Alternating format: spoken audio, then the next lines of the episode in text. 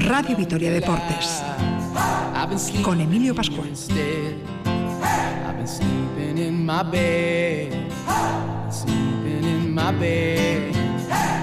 Hola, ¿qué tal? Saludos amigos, bienvenidos de nuevo al tiempo del deporte en la sintonía de Radio Vitoria hasta las 8 y cuarto, Radio Vitoria Deportes.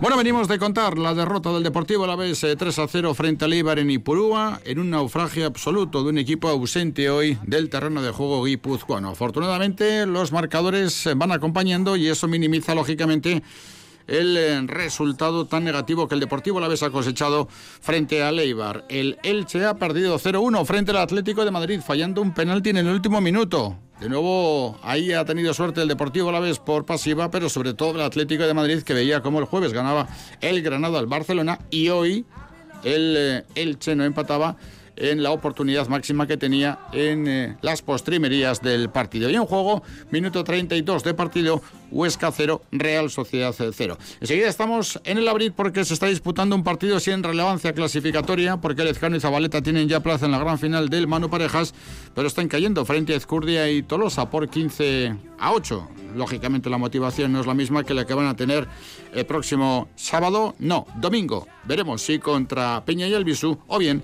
contra Altuna y Mariz Currena.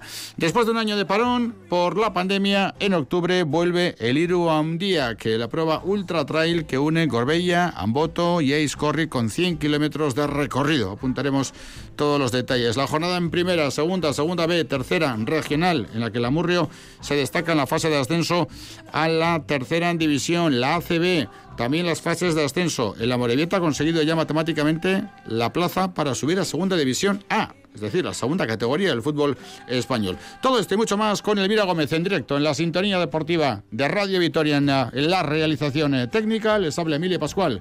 En nombre de todo el equipo de deportes, son las 7 y 3 minutos. Comenzamos.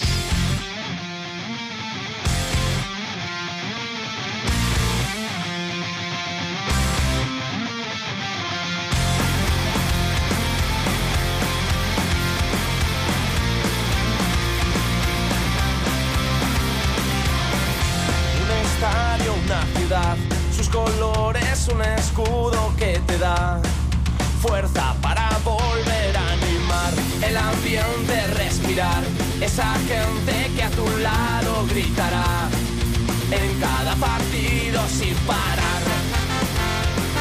Son las 7 y 4 minutos de la tarde. Enseguida buscamos la primera comunicación con el Abriete, pero antes, en de Coa, ¿qué tal, Rachaldeón? Saludos y muy buenas tardes. Hola, Rachaldeón, buenas tardes. Ya de vuelta en el estudio central de Radio Victoria, vaya estropicio del Deportivo La Vez en Ipurúa frente a Leibar. Menos mal que, como decíamos, de momento los resultados no están siendo malos. El Elche ha caído y el Huesca no gana, sino que empata. Empata cero, en efecto, el Huesca, minuto 33 en el Alcoraz, ha tenido las suyas la Real, también está apretando, como es lógico, el Huesca. Evidentemente, no hace falta recordar esto, a la afición, a la besista Estamos todos con la Real Sociedad eh, porque evidentemente es eh, para el Deportivo a la vez mucho más conveniente que pierda también el Huesca, al igual que lo ha hecho el Elche, eso sí, con emoción, ¿eh? porque en el descuento el Elche ha fallado un penalti que le ha podido dar el empate, pero el gol de Marcos Llorente le ha dado la victoria finalmente al Atlético de Madrid y bueno, pues francamente desde que el árbitro ha pitado a eso de las 4 de la tarde desde ese momento intentando metabolizar, intentando buscar explicaciones a lo que hemos visto y sobre todo a lo que no hemos visto con ese 3-0 de Leibar, que incluso ha podido ser peor. Ahora comentamos, pero ya decimos que los datos colaterales eh, se minimizan con los errores eh, ajenos. También es cierto que si el Deportivo Alavés hoy hubiera conseguido un buen resultado ante un equipo que no ganaba desde hace cuatro meses, pues lógicamente el colchón de diferencia con respecto a los puestos del descenso habría sido mucho más importante y miraríamos todos la clasificación con un puntito mayor de tranquilidad.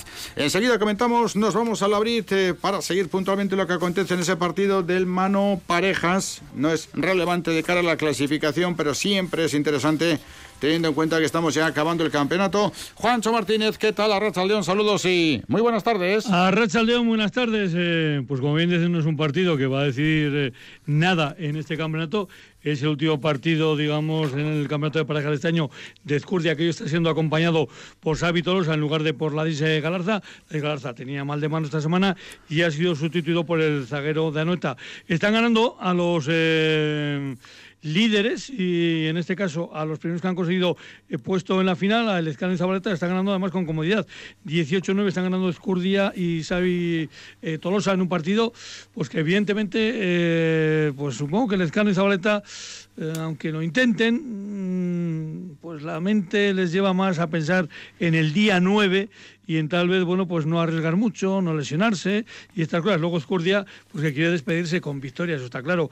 Y Xavi Tolosa, un pelotari de estos que se queda en tierra de nadie, porque es demasiado mayor, entre comillas, va a hacer 26 años para jugar el campeonato de promoción, pero no llega a tener puesto en el campeonato de primera, así que es uno de esos pelotaris que se queda en tierra de nadie y tiene que aprovechar pues esas oportunidades que la empresa le brinda, aunque sea en un partido, como decimos, de campeonato, intrascendente, pero de campeonato. Está muy lejos de aquel primer partido que jugó eh, Tolosa cuando apenas llevaba unos meses de, de profesional y le sacan de un examen creo que estaba haciendo el segundo de bachiller todavía. Le sacan de un examen para decirle, oye chaval, vete al Labrid, que es que el sábado que viene juegas con Juan Martí de Lujo de pareja. Casi nada. Eh, casi nada, vamos, se, se temblaba todo. Pero esa progresión, ese, esa, esos primeros tiempos de, de Tolosa de profesional pues se quedaron estancados. Hizo dos años muy buenos, se quedaron estancados y no ha seguido. Pero bueno, ahí sigue teniendo ficha con eh, eh, Aspe y hoy lo está aprovechando, le está tratando de tú a tú a Zabaleta, cosa que no es nada fácil. Sí. Y de momento están ganando 18-9 cuando se han ido al segundo descanso televisivo. Yo creo que lo está haciendo francamente bien. Xavi Tolosa, teniendo en cuenta la relevancia e importancia del zaguero con el que le toca competir y también, eh, digamos que la dificultad que tiene para una pareja sin opciones también afrontar este tipo de partidos, aunque Ezcurdia está muy motivado. Hemos visto antes del descanso que aparecía justo pegado a la pared eh, José Javier Zabaleta con la zapatilla en la mano. Entendemos que no le ha ocurrido nada relevante, ¿no? Yo, yo creo que es más cuestión de un poquito de, de, en fin, pues de mal genio consigo mismo, porque ha tenido algunos errores eh, claros y en los que, claro, sobre todo está viendo que en algunos pelotazos eh, Xavi Tolosa lo está llegando a superar y eso, pues es que no lo- prácticamente no ha hecho nadie, nada más que Alviso en algún partido. eh, y entonces, bueno, pues ahí le, le- le- le- estaba un poquito, un poquito enfadado consigo mismo, vamos a dejarlo así. Esto de las zapatillas que vuelan, Juancho, dan para todo, ¿eh? ¿Qué situaciones se viven? 18 a 9, pero recordemos que mañana el partido importante, el decisivo, es el Peña Albisu, Altuna Marizcurrena. Efectivamente, mañana eh, la pareja que gane jugará la final el próximo día 9 en el Frontón Miló, donde se va a jugar mañana también ese partido, frente a Lezcano y Zabaleta, y seguro que ese día Zabaleta tiene las zapatillas mejor atadas que hoy. Esperemos que sea así. Desde luego, por el bien de José Javier Zabaleta, la acaba de tener Rafa Mir para el Huesca en una oportunidad en el 38 del eh, delantero ostense que ha estado a punto de batir a Remiro que ha protagonizado una feliz intervención para evitar el primer tanto del Huesca. Bueno, enseguida estamos en el Abril 19-9 pero vamos a entrar a analizar lo que ha sido la derrota del Deportivo a la vez 3 a 0 frente al Eibar.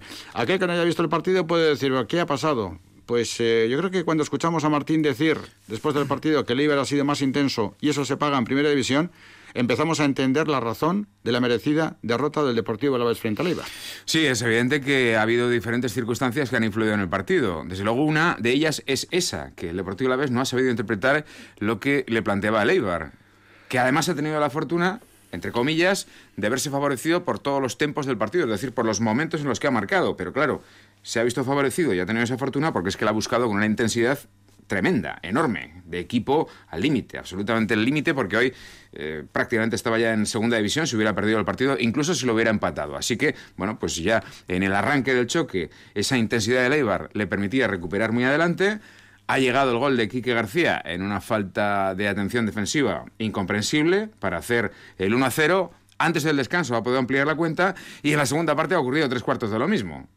Ha marcado muy rápido el 2-0 Quique García. Antes del cuarto de hora ha hecho el 3-0. Dos jugadas, eh, bueno, pues de las que en primera división sí o sí te cuestan un disgusto y te penalizan. Las ha vuelto a cometer el Deportivo Alavés. Nos ha recordado, bueno, por la imagen del Deportivo Alavés frente al Celta, por ejemplo. Y a partir de ahí, el intento de renovar el equipo, de cambiar cosas por parte de Calleja, ha concluido en que ni un uy ha habido. Que ha terminado el partido 3-0 con un Eibar muy cómodo. Un Eibar que, como apuntabas, hasta el día de hoy solo había ganado un partido en casa hace cuatro meses, tenía los números más catastróficos prácticamente de las grandes ligas, no le marcaba un gol a nadie. Pues mira, Quique García ha hecho un hat-trick y ha dejado al Deportivo a la vez otra vez sobre la tierra, si es que alguien en algún momento había levantado los pies de esa tierra, porque hoy lo que parecía una muy meritoria recuperación se ha desplomado de manera estrepitosa. El zoquete Currela, que después diría cariñosamente José Luis Mendilibar con respecto a Quique García, o el Quique Van Basten, que decía algún compañero de la prensa guipuzcoana para definir lo que era eh, la actuación del futbolista murciano hoy frente al Deportivo Alavés. Juancho Martínez, eh, tenemos en recta final el partido del Mano Parejas en el Labrit. 20-10 eh, después de la última conexión. han hecho un par de tantos los colorados con errores y también nuevo disgusto de Zabaleta, pero ahora el Ezcano se ha metido por medio, se la ha jugado ahí delante en los cuadros alegres frente a Escurdia y ha conseguido llegar por lo menos a dobles figuras. Están ya en el cartón 10. 20-10 ganan Ezcurdi Tolosa. Enseguida estamos ahí. Hablabas, eco de las facilidades que defensivamente el equipo ha ofrecido al conjunto rival en el primer gol. Quique García solo dentro de una línea de futbolistas del Deportivo. La vez que le han permitido en dos ocasiones controlar con el pecho y luego rematar a bocajarro prácticamente eh, qué sé yo, a tres metros de la línea de fondo o una cosa así. Primero girarse. Primero girarse y después y rematar. dos veces con el pecho. La segunda acción. Para bajársela. La anticipación a Lejean deja un poco a Lejean retratadito. Y en el tercer gol, primero la pérdida de balón por parte de J. Peleteiro, imperdonable. Y luego la defensa que le hace Víctor La Guardia y que García. En fin, son tres problemas defensivos muy importantes los que el equipo ha tenido eh, a la hora de intentar solventar. Eh, los ataques del conjunto de Ipurúa, pero no han sido los únicos. De hecho, el 1-0 al descanso era un buen resultado para el Deportivo a la vez.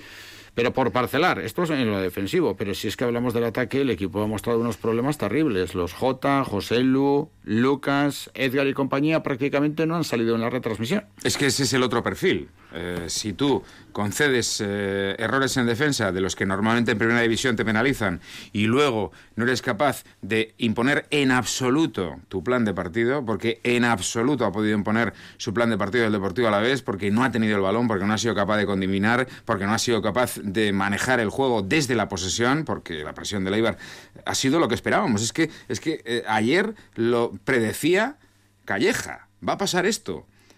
Y en efecto ha pasado, porque es que ha sido absolutamente incapaz el equipo albiazul de aplicar eso que le exige el técnico madrileño. Y claro, a partir de ahí, pues con la elección de futbolistas eh, tampoco eh, podía, bueno, pues quizá generarse otro tipo de fútbol más físico, que era lo que pedía el, el Eibar, y era lo que pedía el partido. Y bueno, pues desde esa perspectiva por mucho que eh, ha intentado hacer cambios ya con el partido muy avanzado la segunda parte, ya con, con 3-0, el intentar equilibrar el músculo, pues no ha servido para nada. Pero, desde luego, lo que sí ha sido otra vez preocupante es que, más allá de los errores que tú has cometido, no has generado nada. No has generado nada. Con esos futbolistas de calidad que has recordado y que, francamente, pues seguimos esperando que por fin tengan el chispazo y sean el hombre del partido y le den los puntos al Deportivo a la vez, ojalá que sea el próximo fin de semana ante Levante, pues con esa incapacidad para generarle nada a Dimitrovic, eh, se explica el por qué el 3-0 ha sido tan doloroso, tan amplio y hasta cierto punto incluso hasta gracias porque la cosa ha podido ir peor. Ahora seguimos reflexionando con respecto a lo que ha sido el encuentro del Deportivo a la vez, pero Juancho Martínez en el Labrit, el tanto 21, si no me equivoco, para la pareja colorada. No, no, ha sido, ha sido azul, 20, 20 12, 20, 12. El Escano se ha empeñado en por lo menos, en fin, eh, llegar a un resultado decoroso por parte del Escano y Zabaleta y ahora ya ha llegado hasta el cartón 12, 12 para el Escano y Zabaleta, 20 para Azcurdia y Xavi Tolosa. Perfecto, había pegado la pelota ahí muy cerquita de la chivata, pero finalmente el último golpe del Ezcano fue correcto, es decir, que valió la acción. Bueno, ha repetido eh, Javi Calleja al 11 que salió frente al Valencia. Frente al Valencia se sumó un punto, se pudieron sumar los tres, pero también hay que reconocer los méritos que el Valencia hizo a la hora de también buscar el partido en el encuentro frente al Athletic, la recuperación de jugadores como Jota y, y Lucas eh, defenestrados en su momento, defenestrados en el mejor sentido de la palabra, es decir, no contaba con ellos Abelardo, pues por las razones que entendiera. Abelardo con respecto a Lucas fue muy explícito, más claro no se puede ser, y con respecto a Jota, pues eran los hechos. Cuando él no le ponía, decía, yo no tiro piedras contra mi tejado y si no le saco es porque creo que hay otros que están mejor. El chico entrena, pero yo creo que hay otros que están mejor.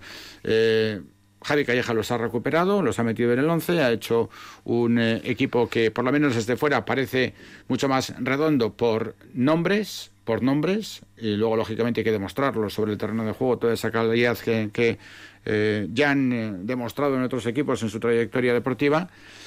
Y ese concepto de equipo es con el que va tirando en los cinco partidos que han dirigido. El último 11 frente al Valencia ha sido el mismo que ha sacado en la jornada de hoy.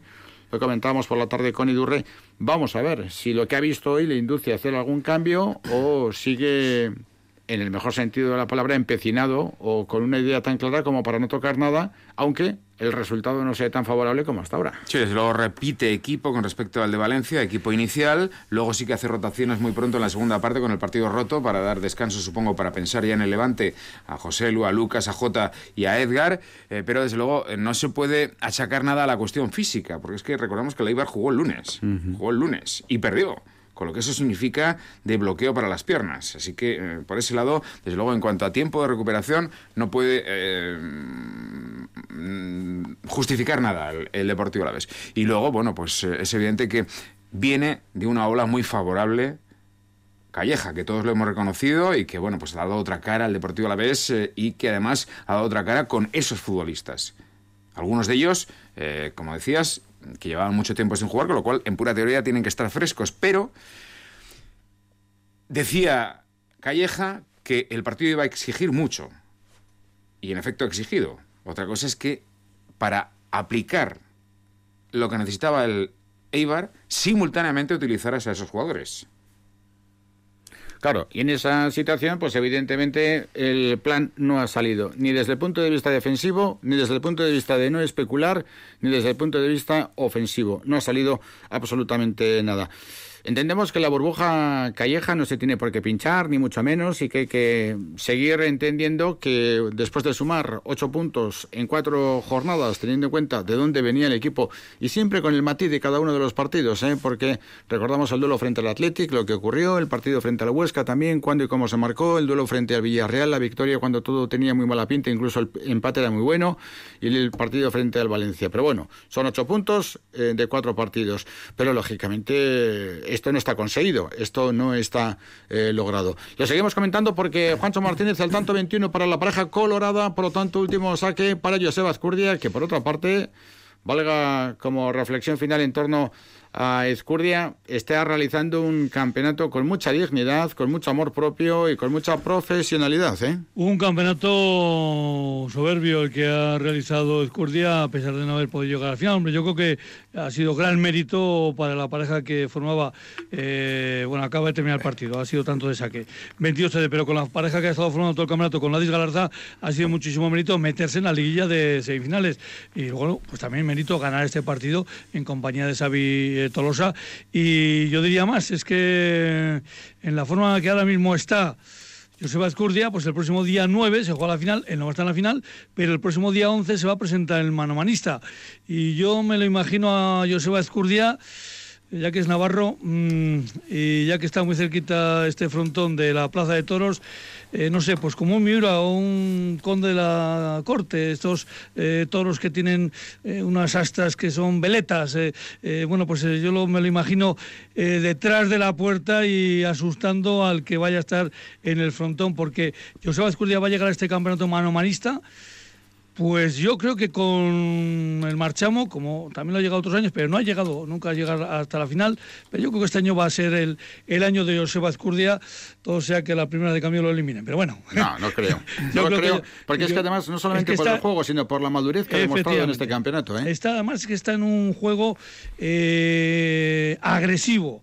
Eh, da miedo, nunca mejor dicho, yo por decía el símil ese, eh, porque eh, va la pelota, en fin, a y cuando acierta el gancho hacia abajo, vamos, no hay hijo de madre que lo, que lo levante este año porque, bueno, pues está, está en muy buen nivel de, juego, una palabra y Escurdia, que como decimos, con Xavi Tolosa han ganado hoy 22-13 a El Escarno y Zabaleta. Además, eh, hay una sonrisa que le lanzaba Xavi eh, Tolosa al final del partido, como diciendo, bueno, eh, gracias porque me has llevado al cartón 22 y esto para mí también es muy importante. Sin duda. Y mañana una digamos que mini final que precede la gran final del mano parejas del próximo domingo porque la pareja que gane en el Peña Albisu Altuna Mariz Correna la vemos eh, de blanco y de azul o de rojo, según vistan, el próximo domingo.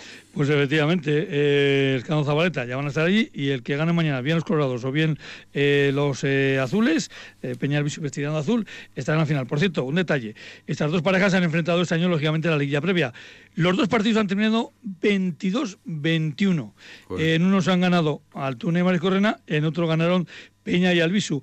Y otro detalle, en la elección de material del pasado jueves, Peña y Albisu sin protestar, pero bueno, de una forma suave decían, hombre, queríamos haber encontrado más material en el cestaño.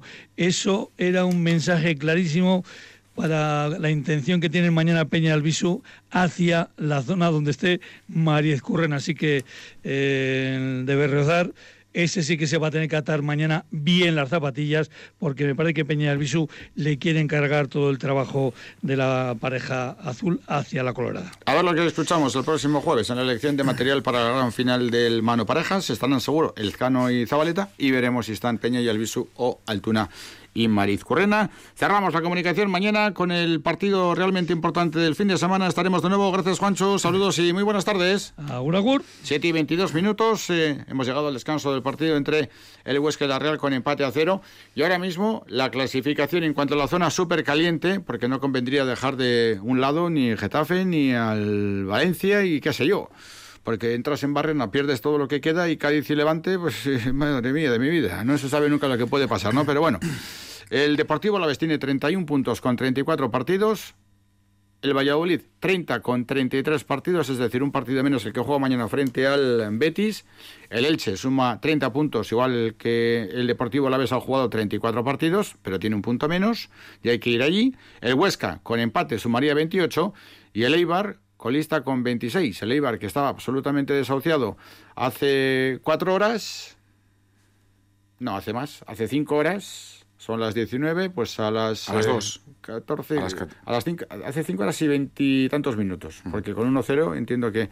Pero bueno, luego el Elche le ha favorecido el resultado de la derrota y el Eibar está a 4 puntos ahora mismo de la permanencia con un partido más que el Real Valladolid, que vaya usted a saber lo que pueda hacer mañana y está a 5 puntos con golaveraje ganado con relación al Deportivo. La vez esta es la fotografía de una clasificación que bueno, a pesar de haber perdido, no, tiene tan mala pinta, porque en ninguno de los casos el Deportivo la vez va a terminar en zona de descenso, lo cual desde luego es una tranquilidad en real y también anímica, pero que nos deja un eh, pasado reciente de una enorme oportunidad eh, perdida por parte del equipo de Calleja. Sí, es evidente que en la clasificación antes de la jornada no se notaba el 8 de 12 eh, no se notaba la mejoría, digo, en cuanto a números, ¿no? En cuanto a distancia con respecto a los rivales. Se hubiera notado en distancia con respecto a los rivales con los tres de Valencia, pero no vamos a darle más vueltas a eso. En Valencia se suma uno y como el resto, bueno, pues a trompicones, uno tres un día, otro Valladolid que también suma un empate, etcétera, etcétera, bueno, pues los tienes ahí, ¿no? Y, la, renta es mínima, o sea, mínima, mínima, minimísima. Uno. Y vamos a ver en qué queda. Así que, bueno, pues eh, teniendo en cuenta esto, eh, la necesidad de puntos es brutal para todos ellos. Y francamente, hoy en Ipurúa el Deportivo la vez no lo ha demostrado. Y en relación a lo que comentábamos antes, eh, justo cuando estaba terminando el partido de, pelota, eh, es indiscutible. Calleja viene avalado por una ola favorable de cuatro partidos. Es lógico que se aplique aquello de, oye, lo que está funcionando, no lo toques. Y claro, además, eh, Calleja viene avalado porque con estos futbolistas ha conseguido esa mejoría del juego y esos resultados. Pero, dicho todo eso, y lógicamente estamos hablando de posteriori, Ipurúa exige otras cosas. Calleja, con ese soporte del mejor juego y de los resultados, dice, yo quiero imponer lo mío, quiero imponer mi juego. Pero se ha visto que, esa decisión, pues hoy, sobre todo por la intensidad tremenda y la valentía, porque iba con el cuchillo entre los dientes eh, el no se ha podido imponer y desde esa imposibilidad de imponer, pues con los jugadores que había elegido, eh, nos hemos encontrado con un partido en el que los de Mendilíbar han gozado y han jugado como hasta ahora ante ningún otro equipo habían podido hacer. A pesar de que, como Calleja ha reconocido en la rueda de prensa, eh, había habido una preparación eh, psicológica especial para este partido, una preparación psicológica importante con la aparición de familiares, de gente próxima a los futbolistas. Definitiva, que venía a decir que esas manifestaciones que antes comentábamos parecían premonitorias, ¿no? De lo que él eh, más eh, tenía en mente en concepto y capítulo de preocupación de cara al choque de esta tarde, después han cumplido de manera exacta, porque la de hoy ha sido la rueda de prensa más difícil de Calleja desde que está en el Deportivo la vez. El Eibar ha sido mejor, nos han superado, la segunda jugada ha sido siempre para ellos, no nos hemos sentido cómodos en ningún momento, no nos ha salido nada, no hemos mostrado nuestro nivel, ha sido la tónica general de los apuntes realizados por el en la sala de prensa de Purúa. Sí, quizá lo único que se puede debatir es si el equipo estaba también también predispuesto en lo que a actitud y en lo que a intensidad se refiere para un partido como el de este mediodía. En lo que significa la lectura del partido, autocrítica de Calleja, y por ese lado nada se le puede discutir. Vamos a escuchar la, breve, como siempre, brevísima rueda de prensa. Las del Deportivo La Vez fuera de casa son, sin duda alguna, también es de récord en la liga, las más breves de toda la competición. Únicamente hay tres preguntas, sin posibilidad de hacer ninguna otra más, a pesar de que, bueno, pues eh, ha habido momentos en los que, eh, con grandes resultados, seguro que le hubiera gustado a Calleja seguir gustándose y seguir escuchando preguntas, porque todas iban a ser de, bueno, pues de, reconocimiento y de elogio, pero bueno, pues incluso eh, cuando se gana tampoco ocurre la posibilidad de que se hagan más preguntas al técnico del Deportivo la vez. La primera, pues la lógica, ¿no? Señor Calleja, ¿qué ha pasado? Que el Eibar ha sido mejor que nosotros. Nos han superado, creo que sabíamos de la dificultad del encuentro y eh, hemos perdido duelos en segundas acciones no hemos estado acertados, todas las segundas jugadas eran para ellos y en sus virtudes pues han sido eh, mucho mejor que nosotros. Eh, no hemos sabido contrarrestar desde el primer momento su juego, encima se han encontrado con un gol muy, muy temprano, la segunda parte ha vuelto a pasar lo mismo y a partir de ahí era, era remar contra corriente y no, hemos, no, no, nos hemos sentido cómodos en ningún momento. ¿Te vas preocupado por la imagen que ha dado el equipo hoy, sobre todo porque se puede arrastrar en próximos partidos? Porque no ha tenido nada que ver lo que hemos visto hoy con los cuatro partidos anteriores eh, desde que tú has llegado al banquillo. Sí, eh, es verdad que, pues que ha sido un partido en el que no nos ha salido nada, que no hemos mostrado nuestro nivel y igual que las derrotas pasamos página, en las, eh, o sea, las victorias pasamos página, en las derrotas lo mismo. Hay que ya eh, preparar el partido del Levante, sabiendo que, bueno, que hoy teníamos una oportunidad de dar un paso importante, un paso de gigante, no lo hemos conseguido, pero aquí nadie puede bajar la cabeza. Nos quedan muchos puntos por disputar, está todo muy pegado, eh, no, sabe, no sé lo que pasará en, en otros partidos pero la dinámica positiva que habíamos eh, cogido anteriormente pues nos hace ahora mismo eh, estar metidos en la pelea y seguir dependiendo en principio de nosotros mismos. No sé si, encuentras explicación ¿no? Al, a, la nula capacidad de reacción que ha tenido el equipo y si ha tenido mucha importancia el hecho de encajar, como decías en la primera respuesta, los, eh, los goles nada más comenzar cada, cada parte, cada periodo. Pues, a ver, hay que también valorar el trabajo que ha hecho el, el Eibar. Creo que eh, han salido pues muy mentalizados de lo que había en juego y nosotros eh, estábamos preparadísimos para eh, mentalmente y para lo que nos íbamos a encontrar. Lo que pasa que ese gol tan temprano quizá nos ha hecho demasiado daño. Nos ha perjudicado, el equipo mm, yo creo que no ha sabido reaccionar como, como ha tocado, como tocaba.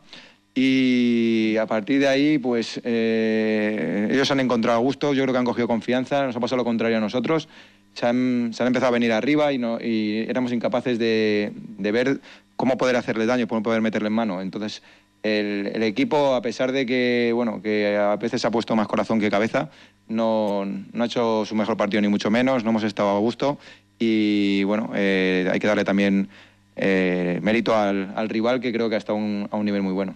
Ayer, en la previa hizo una afirmación en relación a que este iba a ser el partido más difícil que hasta ahora había jugado con usted el Deportivo a la explicó el porqué, dio una serie de razones que, casi parece, parece que han sido premonitorias, porque es que todo lo que usted pedía ayer es lo que hoy no ha hecho el equipo. Eh, ha hecho una primera alusión en la respuesta anterior, pero eh, entiende que quizás se ha pensado que eh, se había avanzado más de lo que en realidad se ha, avanzado en la clasificación. Es decir, que bueno, pues ha habido un momento en el que el equipo ha pensado que ya tenía el objetivo cumplido y eso es lo que se ha visto aquí desde el minuto uno y por eso Leibar ha ganado como ha ganado esta, esta mañana? No, te puedo asegurar que eh, el equipo venía mentalizadísimo, que sabíamos la importancia de los tres puntos de hoy, que teníamos además el apoyo de, familiares, de mucha gente, que, eh, hoy creo que el prepartido ha sido importante para que ellos supiesen que el, rival eh, pues iba a agotar todas sus posibilidades y que el, ADN del, del Eibar no nos iba a permitir relajarnos. Y es verdad que bueno que después una vez arranca el partido, pues eh, van pasando circunstancias que tienes que ir superando y quizás ese revés tan temprano eh, no hemos sabido no hemos sabido superarlo. Nos, nos ha costado entrar en el partido. Yo creo que eh, el final de, la primera parte, bueno, pues el, equipo levantó un poco la cabeza, pero después ha venido otra vez, después de descanso, esos primeros minutos que a pesar de, bueno, de un acercamiento que hemos tenido, la siguiente jugada nos han vuelto a marcar y nos ha hecho mucho daño.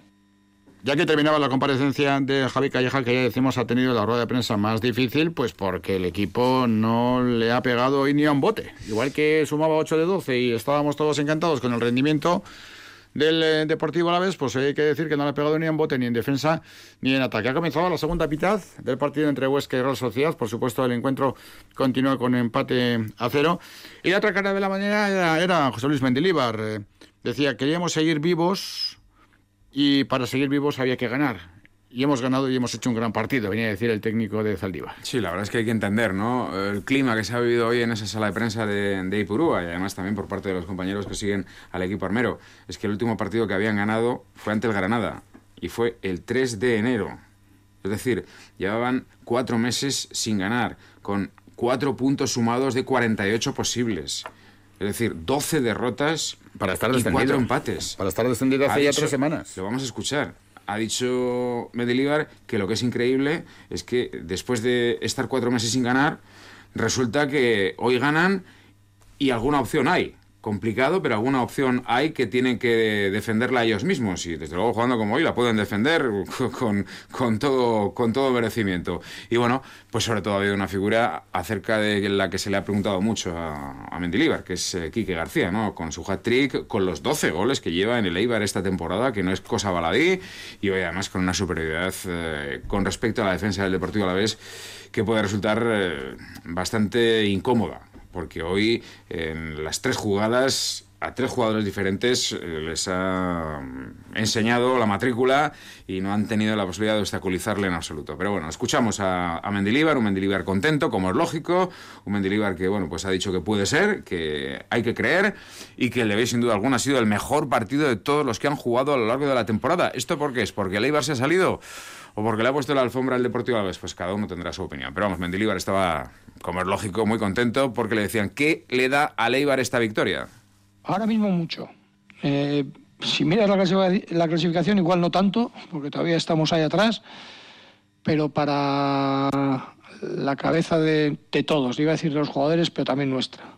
Eh, para las sensaciones en las que salimos de este partido, para hemos jugado contra un rival que ha parecido fácil en un ahora, si ves el resultado, pero que venía de, cuatro partidos sin, sin, perder, ¿no? Dos ganados, dos empatados, haciendo buen fútbol y, compitiendo bien.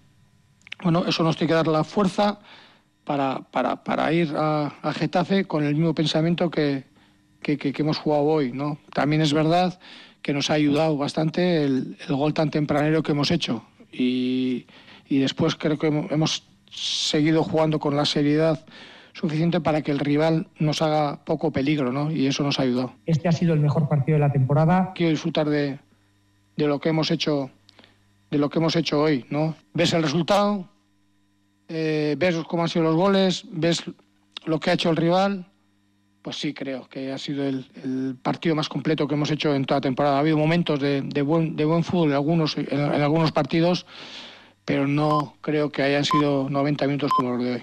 Hablabas a lo largo de la semana de, que el objetivo era crear incertidumbre y para ello había que ganar y yo creo que eso lógicamente se ha cumplido, pero además me parece importante la forma en la que se ha hecho, ¿no? volviendo un poco a ver el Eibar que durante estos cinco años ha conseguido el objetivo pues, eh, a base de jugar así. ¿no? Sí, creo que es jugar en campo contrario, es sacar centros, es, es vivir en, en, área contraria, es llegar a zonas de remate. Eh, hoy, además, yo creo que también hemos eh, combinado y hemos sido capaces de llevar el balón de un lado a otro y sobre todo, sobre todo de, no dejar al rival respirar ni, ni, hacernos peligro, ¿no? Creo que eso es muy importante también. Los goles son importantes porque sin ellos no puedes ganar, pero el que el rival no te cree incertidumbre, pues eh, si ataca dos veces en, 15 o 20 minutos y, dudes, te, te, hace ser fuerte y te hace confiar en todo el mundo, ¿no? Y eso creo que nos ha ayudado para ganar hoy. El partido que el equipo llevaba mucho tiempo buscando, ¿no? Porque se puede decir que hoy el equipo lo ha hecho todo bien. Sí, es verdad. Eh, es lo que estás buscando una temporada. Nos gustaría hacer esto a principio de temporada, ¿no? Porque si haces esto a principio de temporada vas creyendo en lo que, en lo que haces y, te sientes con fuerza para poder hacerlo, ¿no? Nos ha venido un poco tarde, creo que no hemos hecho 90 minutos como los doy en ningún partido de, esta temporada. Espero que todavía estemos a tiempo de, poder librar. Mm, es, muy complicado, la situación es muy difícil, pero bueno, vamos a, vamos a ver si a partir de ahora creemos en lo que hacemos y podemos volver a repetir en, Getafe el partido que hemos hecho hoy contra el Alavés. ¿Crees que todavía es posible? ¿Se puede, se puede lanzar un mensaje optimista eh, todavía? Sí, porque creo que los demás tampoco están como para echar cohetes. Es verdad que todavía estamos a, más de un partido de, la salvación, pero es que hemos estado 16 partidos sin ganar y, hemos ganado ahora y todavía tenemos opciones. Eso quiere decir que los demás tampoco están muy, muy allá, ¿no? Ahora lo que tenemos que competir somos nosotros y creer en lo que hacemos nosotros. Y sabiendo que es complicadísimo, muy difícil, pero pensando ahora solo en Getafe. Y, estoy convencido que, que, si sacamos otro buen resultado en, en Getafe, vamos a creer más todavía, ¿no? Y las opciones las vamos a tener. Y solo tenemos que pensar en eso. Eh, el resultado que me has dicho ahora mismo pues es de maravilla para nosotros y nos tienen que ayudar también porque no solo vale con, con lo nuestro, pero, pero sabemos que si nosotros no hacemos es imposible. Ha sido un Eibar que si nos dices hace dos, tres temporadas, este es el típico partido que tenía el rival en Ipurúa siempre, un Eibar molesto y un Eibar que te avasalla. Sí, es verdad. Es algo que el último año, quizás incluso dos, nos ha costado mucho más eh, conseguir. El año pasado también pasamos canutas y, nos costó mucho eh, hacer el fútbol que habíamos hecho los, los cuatro años anteriores, ¿no? Pero sí, hoy creo que ha sido el, el fútbol que, que a mí me gusta jugar eh, en campo contrario, centrando muchas veces. Hemos tenido el acierto, la suerte o, lo que como quieras decirlo de, de meter el gol muy pronto primer tiempo, nada más empezar el partido, y el segundo nada más empezar el segundo tiempo. Nos ha ayudado, pero creo que ha sido porque lo hemos currado, lo hemos trabajado y, creo que ha sido porque, porque lo hemos intentado, ¿no? Y luego también, lo que he dicho un poco en euskera, que también en defensa hemos estado muy bien. Eh, rara vez el contrario se ha asomado con peligro a nuestro área y eso da confianza a todo el mundo, ¿no? Los, los defensas han estado perfectos, anticipando la jugada, rara vez nos han pillado espalda, rara vez nos han ganado eh, por banda sacando un centro peligroso y eso es el resto del equipo lo ayuda, ¿no? Y luego pues de mitad de campo para adelante hemos tenido la claridad que no hemos tenido otras veces. Pero hemos hablado mucho de Brian, mucho de Marco y quizás muy poco de Quique García, ¿no? Que es ese working class hero, ¿no? Un currante que hoy ha tenido el día de su vida y es probablemente el futbolista que más identificaríamos con tu fútbol, ¿no? Sí, a ver, es te va a dar siempre todo lo que tiene. A veces se equivoca, a veces se precipita, a veces quiere hacer demasiadas cosas, pero prefiero eso antes que el que no, que al que hay que estar todo el rato diciéndole que, que espabile, que espabile, ¿no? Eh, hoy ha, tenido un acierto tremendo, ¿no? En Quique siempre vemos trabajo y parece que solo puede dar trabajo, trabajo y trabajo, ¿no? pero tú vas mirando los goles que ha metido este año y creo que también ha metido goles de calidad. Sí, igual este es el momento de, digamos, de, reivindicar eh, el éxito durante todos estos años, ¿no? Ahora mismo que, estáis sufriendo. Sí, es verdad. Eh, parece que te libras otros años, pues faltando dos, tres, cuatro, cinco, seis partidos y parece que es sencillo eh, cumplir el objetivo, ¿no? Y no es tan sencillo. Y este año estamos sufriendo y lo que ha dicho Kiko, lo Quique, pues creo que lo tenemos que decir todos los que estamos en la Sociedad Deportiva Eibar. Tenemos que estar agradecidos a, estar en primera división. Eh, eh, la mayoría estamos en primera por, porque está el Eibar en primera. Eh, hay algunos que no, pero, pero muchos sí. Eh, y mientras el equipo esté en primera, pues todos tendremos más facilidad para, para poder seguir en primera división. Eh, creo que el trabajo de, de, Quique está ahí siempre. Es un zoquete currela. Eh, que hay veces que le puedes matar por las cosas que hace, pero todo lo que hace lo hace pensando en el equipo. Todo lo que hace se puede confundir, lo hace pensando en el, compañero.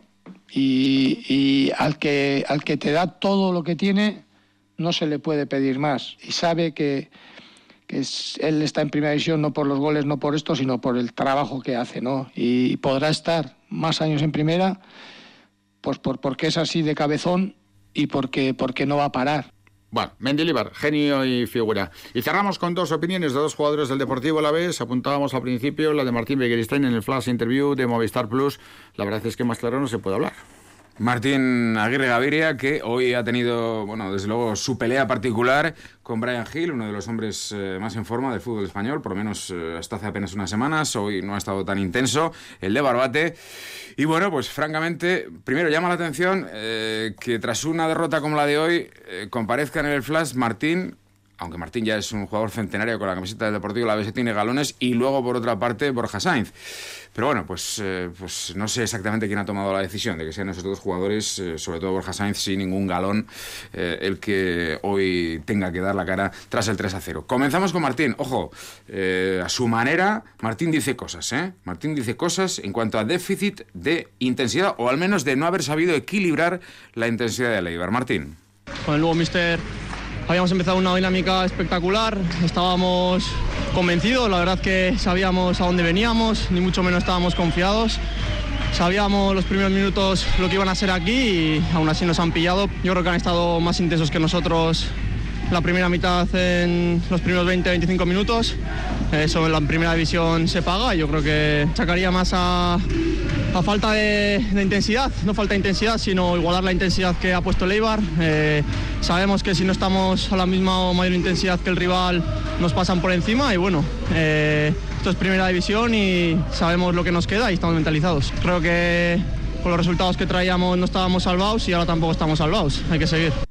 Martín Aguirre Gaviria, la verdad es que decíamos antes Martín Aguirre recordando aquellos tiempos del equipo en la segunda división B. Hoy precisamente también recordábamos a mediodía el aniversario del ascenso de Lerún, cuando el Deportivo a la vez ganaba al El Goibar y por fin dejaba la tercera división para subir a segunda división eh, B.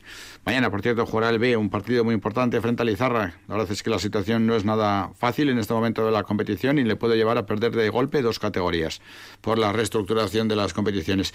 Y en el capítulo del Azul decíamos, cerramos con Borja Sainz. La verdad es que no ha tenido mucho tiempo, tampoco está participando mucho este año y tampoco está teniendo, digamos, el acierto, la capacidad de desequilibrio que le gustaría. Claro, es que hoy eh, la oportunidad para Borja era sobre todo encontrando un poco de espacio para correr. Ha habido dos o tres balones que le han intentado prolongar, pero no han llegado a sus pies. Y luego en área, pues sí, ha tenido un par de ellas, un rechace que ha empalmado bien, etcétera. Bueno, pues, pues ha aportado lo que, lo que ha podido el joven jugador de Leyoa. Pero bueno, pues en cuanto a su lectura de partido no podía argumentar otra cosa que lo de pasar página, que bueno, pues hay que seguir trabajando y que lo de el próximo fin de semana ante el Levante es una, es una final. Es la opinión de Borja Sainz. Sabíamos que era un partido muy importante para nosotros. Eh, no sé si ha sido falta de intensidad o no sé lo que nos ha faltado, pero bueno, a pensar ya en el siguiente partido y, nada, ha sido un palo duro porque al final necesitamos los tres puntos, pero nada, el equipo está trabajando bien, eh, lo hemos visto en los anteriores partidos y nada, seguir trabajando y, y a pensar en las cuatro finales que quedan. Las cuatro finales que quedan, que decía Borja Sainz. Sainz, el futbolista de Leyoa del Deportivo Alavés.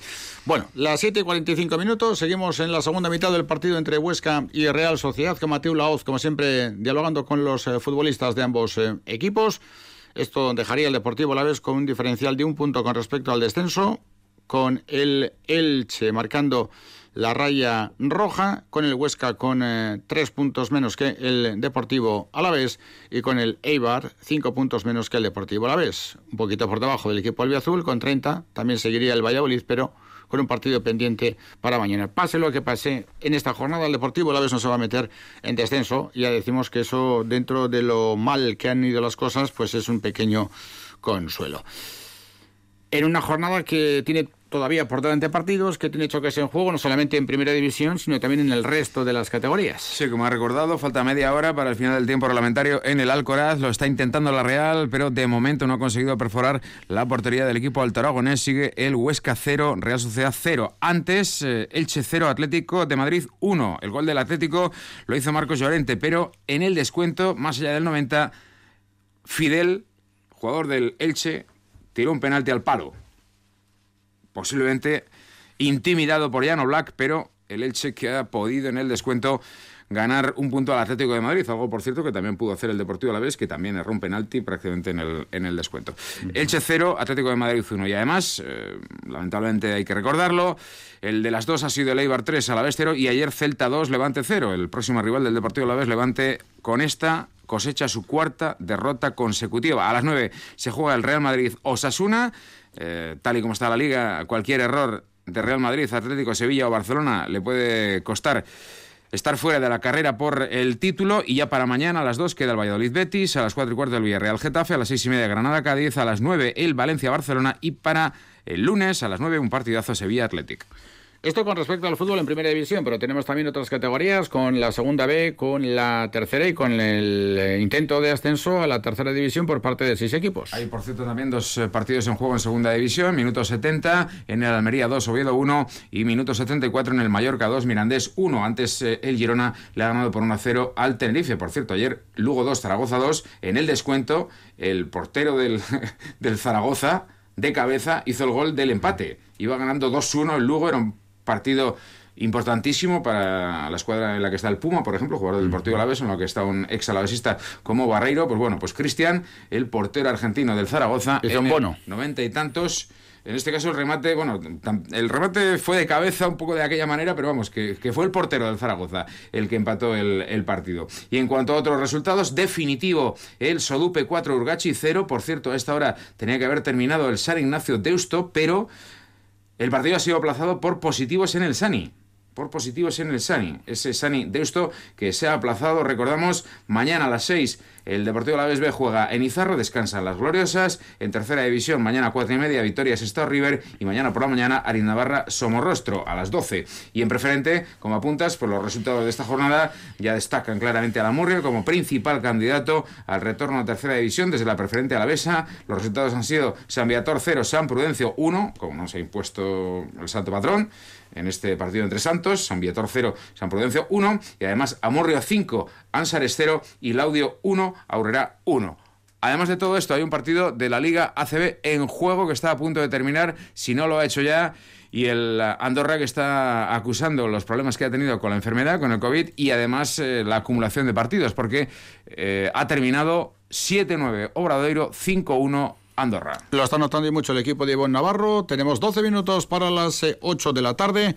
Después de un año de parón por la pandemia, el próximo 9 de octubre se volverá a celebrar el Iru Amdía, que es la carrera de gran fondo de montaña referente en Euskal Herria y que une las tres cimas emblemáticas de nuestro país, el Gorbella, en Araba, 1.481 metros, Amboto, Vizcaya, 1.331, y Aizcorri, Guipúzcoa, 1.523, lógicamente dependiendo de la vertiente. 101 kilómetros de recorrido, más de 10.000 metros de desnivel y un máximo de 24 horas para transitar. Organizado desde 1987 por la Manuel Iradier, desde el año pasado, acuerda la organización de la prueba con Ascentium, cuyo máximo responsable es Eduardo Martínez Embatiato, que está con nosotros aquí en el estudio central de Radio Victoria. Bati, ¿qué tal Arrachaldeón? Buenas tardes. A Rachaldeón, Emilio, muy bien. Bienvenido, por supuesto, como siempre, a tu casa, Radio pues, Victoria. ¿Cómo estamos? Gracias. Muy bien, muy bien. Pues ya viendo un poquito la luz de, este gran túnel, porque la verdad es que está siendo muy largo, pero bueno, ya parece que, que todo apunta a que en septiembre septiembre, octubre, noviembre, pues eh, se van a poder realizar los eventos deportivos de gran formato, como son los que nosotros organizamos, porque sí que ahora en este momento se están haciendo algunas eh, pruebas deportivas para federados, competiciones oficiales sin público y con y con una participación pues bastante limitada. Pero claro, en el caso de, que estamos hablando, de la son mil participantes, aproximadamente partimos de unos 1.150 inscritos que el día de la competición se quedan en mil eh, participantes entre hombres y mujeres que están en la línea de salida en Murguía. Y, bueno, pues con mucha ilusión, eh, la gente estaba eh, muy, muy ilusionada de que este año se pudiese organizar el evento, estaba con, ansiosa, la gente está entrenando, si vas al monte pues hay mucha gente que está corriendo y, y mucha gente te pregunta, ¿no? Hasta ahora pues no podía ser, pero afortunadamente eh, después de las últimas reuniones que hemos mantenido con la Diputación Foral de Álava especialmente, también con la de Vizcaya y con la de Guipúzcoa, pero especialmente con la, con la Diputación Foral de Álava, a la que agradezco enormemente el esfuerzo que ha hecho desde el Departamento de Deportes y sobre todo Medios Naturales y Espacio Natural, este año vamos a poder celebrar la prueba. En principio, si todo continúa, como parece que está yendo la pandemia y la vacunación, eh, este pasado viernes se hizo un récord de un millón de personas vacunadas a nivel del Estado, pues bueno, pues todo apunta a que, a que la prueba se va a poder celebrar, eso sí, con las medidas que entonces estén en vigor. Y, bueno, pues en ese en esa misión estamos. Con esa fecha, 9 de octubre, que ya está absolutamente confirmada, lógicamente pendiente de la evolución de los acontecimientos. Si no hay cepas extrañas procedentes de lugares eh, que ahora mismo están sufriendo muchísimo, como la India, etcétera, etcétera, que son inmunes ante las eh, vacunas que estamos eh, recibiendo. Bueno, algunos están recibiendo, esperamos también los demás eh, recibirlas cuando nos toque, lógicamente dentro de los criterios absolutamente lógicos que se imparten desde Osakidecha y Sanidad, etcétera, etcétera. Pero si todo transcurre con normalidad, el 9 de octubre estaremos yo creo que una gran parte de la población vacunados y que será la fecha en la que se pueda emplazar el Iru día. Bueno, vosotros, eh, como Ascension, organizáis grandes eventos, decíais, Ironman de Vitoria, Maratón Martín Fiz, la carrera de la mujer, entre otras pruebas, y ahora os embarcáis con el Iru día. ¿Cómo ha sido la llegada a esta prueba? Bueno, pues el año, el año pasado, bueno, hablo del año pasado porque parece ser que como ha sido un año tan extraño, en realidad fue el 2019, cuando desde la directiva de la excursionista Manuel Adier eh, se contactó con nosotros para eh, proponernos que colaborásemos para organizar la prueba para eh, a partir de a partir del 2020 mm, una de las grandes novedades que, que, nosotros queríamos realizar es hacer la prueba anualmente ¿no? porque bueno pues es a nosotros como organización es muy complicado el, tener todas las cosas organizadas para que un año sí o no no. Bueno, requiere de personal para organizar este evento que es, eh, hay que organizarlo durante todo el año. Y aporte, bueno, pues queríamos eh, aportar nuevas ideas eh, y todo esto, pues complementarlo con, con, una organización fantástica que durante muchos años, pues eh, el presidente de la mayoría, Eloy Corres, eh, Cosío, Pedro, bueno, pues lo han estado organizando muy bien. En nuestra, nuestra opinión es que es un super evento deportivo, es una de las eventos, es una de las carreras de ultradistancia en montaña, antes, bueno, denominada marcha de fondo, de gran fondo en montaña, más antiguas a nivel, a nivel estatal mm, y, por supuesto, una de las que más participación tiene. Pero además esta prueba tiene unas peculiaridades que quizás la gente de casa eh, las conocemos, pero no somos muy conscientes. ¿no?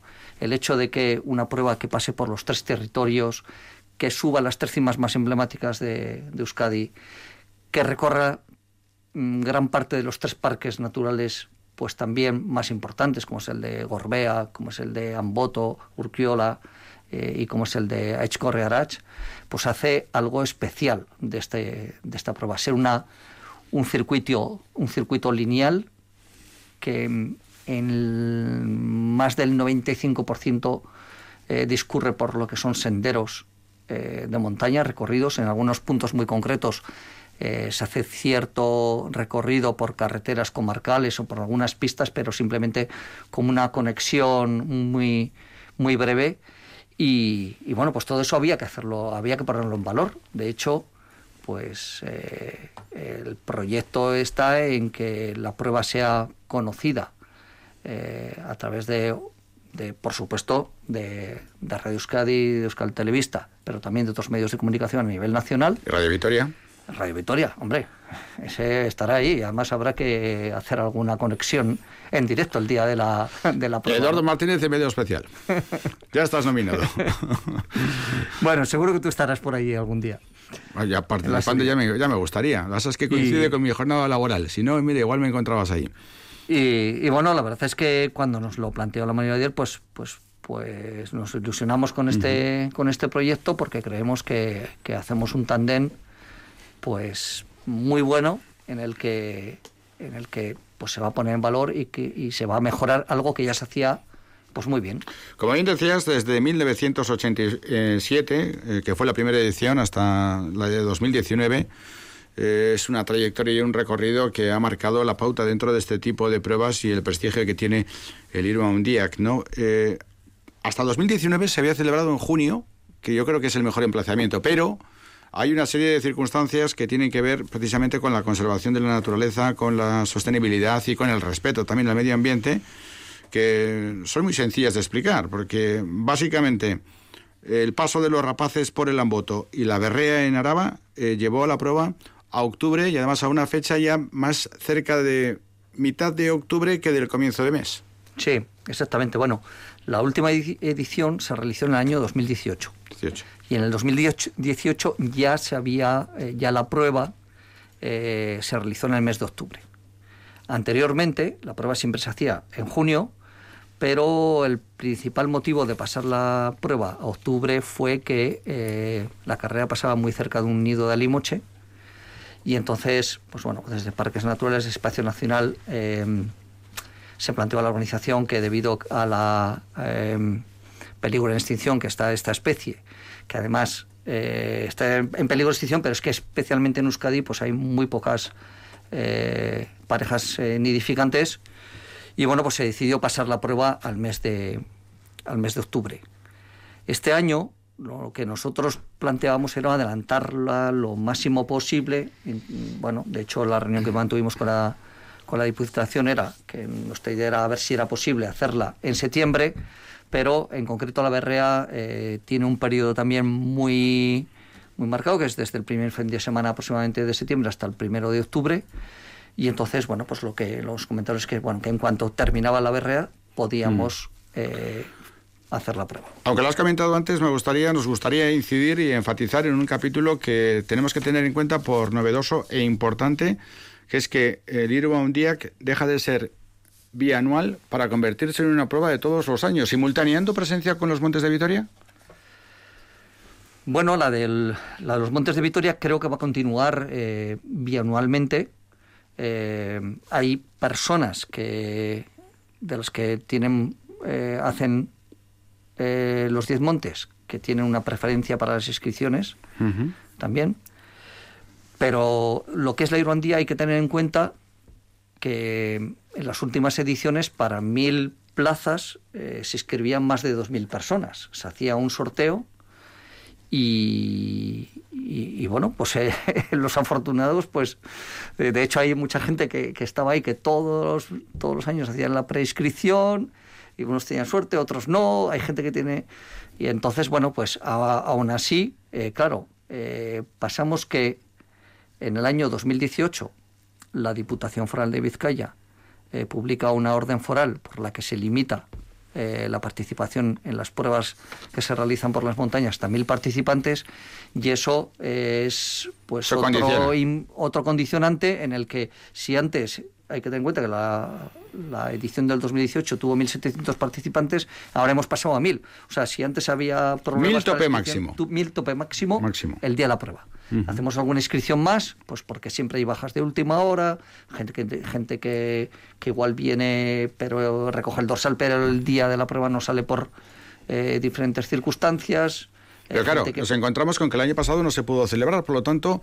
Eh, si ahora mismo un eh, oyente, varios oyentes, varias personas que quieren participar, nos preguntaran qué tengo que hacer para tomar parte en el Iruan Día, que en de 2021, seguramente no es una cuestión sencilla porque al no celebrarse el año pasado, esas personas tienen preferencia, ¿no? Las que Exacto, hicieron las Las, las personas del 2020 tienen la plaza guardada. De hecho, hubo, hubo personas que eh, eh, dejaron su plaza a otra persona que estaba en lista de espera, pero ahora mismo tenemos cerca de mil, hay muy poquitas plazas. El día 10 de mayo mandaremos un comunicado a todos los inscritos, porque sí que hay algunas personas que nos están diciendo que, bueno, pues que quieren, eh, que no pueden venir a la prueba por diferentes motivos, y entonces de las personas que están en lista de espera iremos llamando, eh, según vayamos teniendo bajas, para ocupar esas plazas que quedan vacantes pero en realidad las personas que ya el año pasado no estuvieron en el, en el sorteo, pues este año no, no, no, van a poder participar, excepto, como hemos dicho en alguna ocasión, eh, algunos participantes eh, eh, de élite que, que, bueno, pues por su calendario a veces no lo deciden, no toman la decisión hasta última hora y, obviamente a la organización pues siempre tiene guardadas unas pequeñas plazas pues para participantes eh, gente como Javi Domínguez o como el propio Iker Carrera, que tiene el récord de la prueba con 10 horas 23 minutos, que es una auténtica locura, una barbaridad. Los 100 kilómetros, 100 y pico kilómetros, hacerlos en 10-23 es una auténtica locura. En 2012 lo logró. Sería bonito. Es una locura, o sea, que hacer una media de 10 kilómetros por hora eh, con ese desnivel. O sea, con 10.000 de desnivel. Durante 100 kilómetros. Sería un anhelo vuestro, ¿no? Traerle. Pues sí, hombre, estaría muy bien. Además, recientemente presentó, presentó su libro y contar con Javi Domínguez también y, bueno, pues no, no, descartar alguna algunos otros participantes, que eso es un poco también el, el objetivo, ¿no? Poco a poco, pues, eh, tener cierta presencia internacional, eh, ¿por qué no?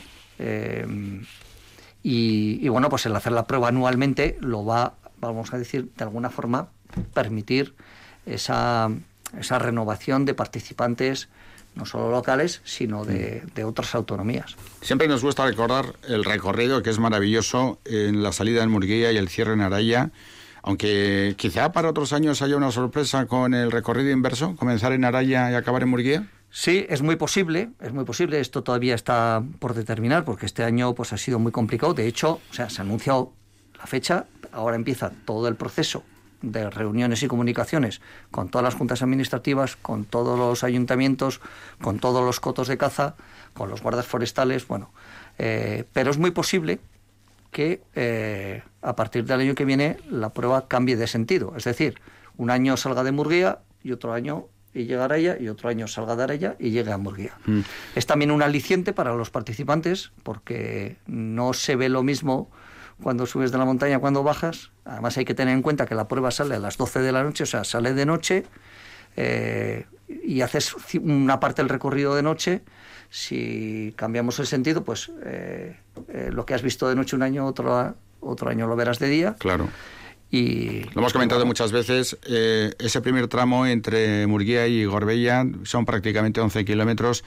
Salir a las 12 de la noche, en su momento 1700, este año eh, serán mil, ver por allí mil frontales tiene que ser eh, maravilloso. Además la gente como sale fresca, sale a tope, tiene que ser una explosión de adrenalina total. ¿eh? De hecho, este año en ese tramo, por si sale lluvia, niebla o lo que sea, hemos, eh, ya se había planificado el poner con estas lámparas de LED pequeñitas de las que solemos llevar en, la parte de atrás de las bicicletas, pues poner lucecitas por el camino, en las zonas donde además hay muy poca referencia, en vez de utilizar eh, otro tipo de cinta, al final que, luego no, también por la, estamos haciendo un esfuerzo en reducción de, residuos. residuos. Este año también se entregará, se ha hecho ya un diseño junto con la Fundación Vital eh, de un vaso que se entregará a cada participante. Por lo tanto, en los eventos no tendremos vasos de plástico. Mm. Cada participante llevará su vaso durante todo el circuito eh, con esta acción reducimos en más de 10.000 vasos eh, de plástico o de papel con base de, glicerina. Eh, por lo tanto, hacemos ya una reducción muy grande de residuos, y especialmente de, plástico. Y bueno, poco a poco estamos haciendo pues novedades e incorporaciones, tanto en el área, vamos a decir, mediática, de atención al participante y también eh, de cuidado del medio ambiente. Hmm. Pero ahí decíamos, ese primer tramo, eh, Murguía, Gorbella, 11 kilómetros, eh, ver cómo circulan como una gigantesca luciérnaga, mil frontales, es, es tremendo, con la gente a tope.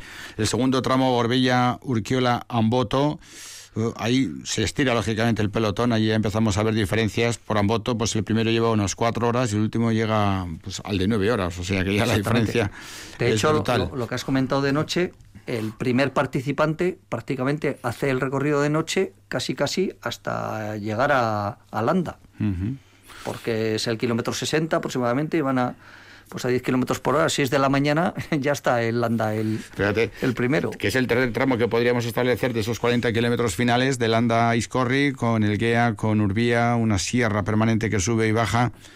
Eh, y además después de la noche, ¿no? Después de haber pasado la noche y de repente ya afrontar los últimos 40 kilómetros para llegar a Araya de día. Aunque es verdad que la, la estación de Landa, entre comillas, el paso por Landa es un paso lleno de tentaciones, no porque sea un lugar maravilloso ni porque haya muy buenos restaurantes, sino porque mucha gente aprovecha para aparcarse o apartarse a un dado. Bueno, lado. claro, es que eh, estamos en el kilómetro 60, ya es un- los últimos kilómetros ese tramo, aunque hay alguna subida y bajada, es más bien tendencia a bajada después de, de, de Amboto y, y claro, llegas al kilómetro 60, has hecho muchos kilómetros de noche, eh, pues personas que o les ha salido una lesión o han tenido alguna caída o alguna ampolla o por bueno por lo que sea claro llegas a, a, a Landa ahí hay un avituallamiento muy bien organizado con carpas con mesas con sillas y hay mucha gente que dice "Uh, Es yo voy a intentar llega- llegar a Landa como sea y, muchos dicen, joder, una vez que, se ha sentado, dice, yo aquí ya no me ya no me levanto y no me muevo. Bueno, eh, luego, lógicamente, apuntábamos antes, no sabemos cómo estará la cosa el 9 de octubre, esperemos que esté mejor que ahora y estamos convencidos, además de ellos, eh, con medidas sanitarias apropiadas, mascarillas en puntos de alta concentración, salida escalonada, habituallamiento, etcétera. El tema de la salida escalonada, ¿eso está más o menos eh, ya previsto o un poco hay que esperar a ver bueno, cómo se eh, desarrolla? eso lo teníamos eh, previsto el año pasado. Eh, de hecho, el año pasado, a través del Departamento de Deportes del Gobierno Vasco, se envió el plan anti-COVID al Departamento de, de Sanidad y pues no lo sé cómo estará este año. Eh, yo creo que van a cambiar las cosas. De hecho, ayer se hizo en Reino Unido un concierto con 5.000 personas sin mascarilla en recinto cerrado. Sí, pero allí están como Eh, Fue están. una experiencia, precisamente, ha sido una experiencia organizada por el propio gobierno, todo el mundo con PCR, y se va a hacer un control, pero hay que tener en cuenta que es en recinto cerrado y sin, pe- y sin, y sin mascarilla. Ujú. Que estamos hablando que, que es un Que espacio monte. al, al aire libre y que esperemos que la Mm. situación pues cambie. No obstante, pues eh, nosotros tenemos hecho ya el plan del año pasado eh, eh, anti-COVID, pues con las medidas eh, que en su momento se requerían. ¿no? Y ese deseo de hacer de la prueba algo también referente a nivel del Estado y de mm, Europa, eh, con toda la logística que esto necesita, pues a nivel de enlaces voluntarios, habituallamientos, eh, controles, seguridad, eh, también médicos o, o sanitarios, reunión con cotos, cazadores, en fin, tenéis por delante muchísimo trabajo. Pero no es por agobiarte, pero te vamos a preguntar por más cosas. Por ejemplo, el Ironman de Vitoria, confirmado el 11 de julio, ¿va para adelante? En principio la fecha es el 11 de julio. La cuestión es que estamos esperando a ver qué pasa con, con el estado de alarma. Si se renueva en Euskadi, si no se renueva. Eh, bueno, yo creo que, en breve eh, se hará un, un nuevo comunicado. Nosotros continuamos trabajando eh, para realizar este año el Ironman. Y bueno, hay que destacar que, este, que es todavía un evento mucho más complejo. ¿no? Sí, el Iron Día es compleja, pero eh, aquí aquí estamos hablando de 3.000 escritos de 80 países. Eh, ya hemos hablado muchas veces de la peculiaridad del mundo del trialón, con, con la natación en landa, con una, eh, con una sección de ciclismo de 180 kilómetros, con la carrera a pie en, en Vitoria, que es un maratón.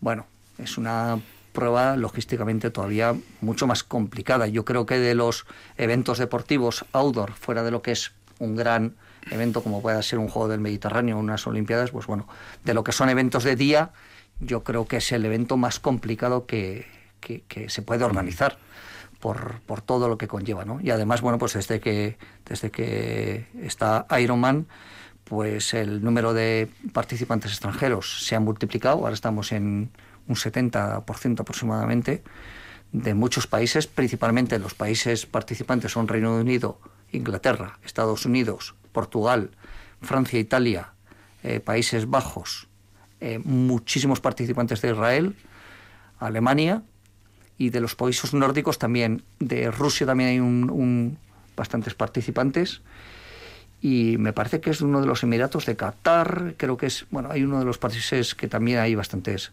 participantes. por lo tanto, ir a un día que, por un costado, el día 9 de octubre, por cierto, eh, con respecto a la participación del un día, más o menos, eh, ¿qué datos podríamos aportar con respecto a la procedencia de los eh, atletas? Aproximadamente son un 80% de los participantes son de Euskadi y un 20% de, de bueno, prácticamente de casi todas las autonomías. Cataluña, País Valenciano, Madrid son de las que de las que más, pero bueno, como generalmente para cuando se abren las inscripciones ya eh, al poco tiempo hay mucha gente que nos llama, ¿no? Y dice, ah, pero ya, ya se han acabado. Y joder, se han acabado. Hemos hecho un sorteo. Así que era un día que el día 9 de octubre, el Ironman el 11 de julio. ¿Y qué nos dices de la maratón Martín Fiz? Pues la maratón Martín Fiz prácticamente casi seguro. Eh, todavía no hemos abierto inscripciones ni se ha hecho ningún comunicado oficial. Estamos en conversaciones continuamente con, con el Ayuntamiento de Vitoria-Gasteiz y hay muchas posibilidades que sea el 31 de octubre.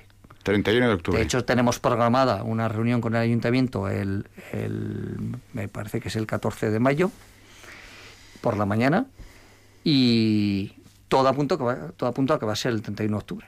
De momento parece ser que, tanto en espacio público como en con deportes eh, la fecha está libre y entonces será cuestión también de poco tiempo el que se el que se confirme oficialmente la prueba y que abramos inscripciones. También pasa un poco como el día en menor grado, pero hay bastantes personas que han guardado su plaza, eh, tanto en la media maratón, que también la organizamos dentro del evento, como en la 10K, como en el maratón eh, han guardado la plaza para este 2021, pero bueno, con mucha, con mucha seguridad la prueba eh, es muy posible que sea el 31 de octubre. 31 de octubre Maratón Martín Fiz, el 9 eh, de octubre el Iron Undiac y el 11 de julio el Ironman. Fechas claves, referentes para tres eventos deportivos que mueven cantidades organizativas en cuanto a necesidades eh, de logística y deportistas que no mueve nada en todo el territorio vasco, que no mueve nadie en todo el territorio vasco. Y esto es algo que tenemos que tener en cuenta. Seguiremos pendientes, Eduardo Batiato, muy atentos a las informaciones derivadas de estos acontecimientos deportivos porque son de máximo interés, de máxima relevancia y porque además, como bien decíamos al principio, suponen que veamos un poquito la luz al final del túnel, que podamos hacer una previsión con respecto a lo que va a ser, que de alguna manera vayamos quemando etapas en este proceso tan complicado, tan largo, tan difícil y tan proceloso que está siendo superar la pandemia. Gracias, como siempre, por venir, por estar con nosotros y con todos los siguientes y por aportar tantas informaciones y tan interesantes de cara a futuro. Pues muchas gracias, Emilio, y Estoy a vuestra disposición para cuando sea necesario. Hasta cuando quieras.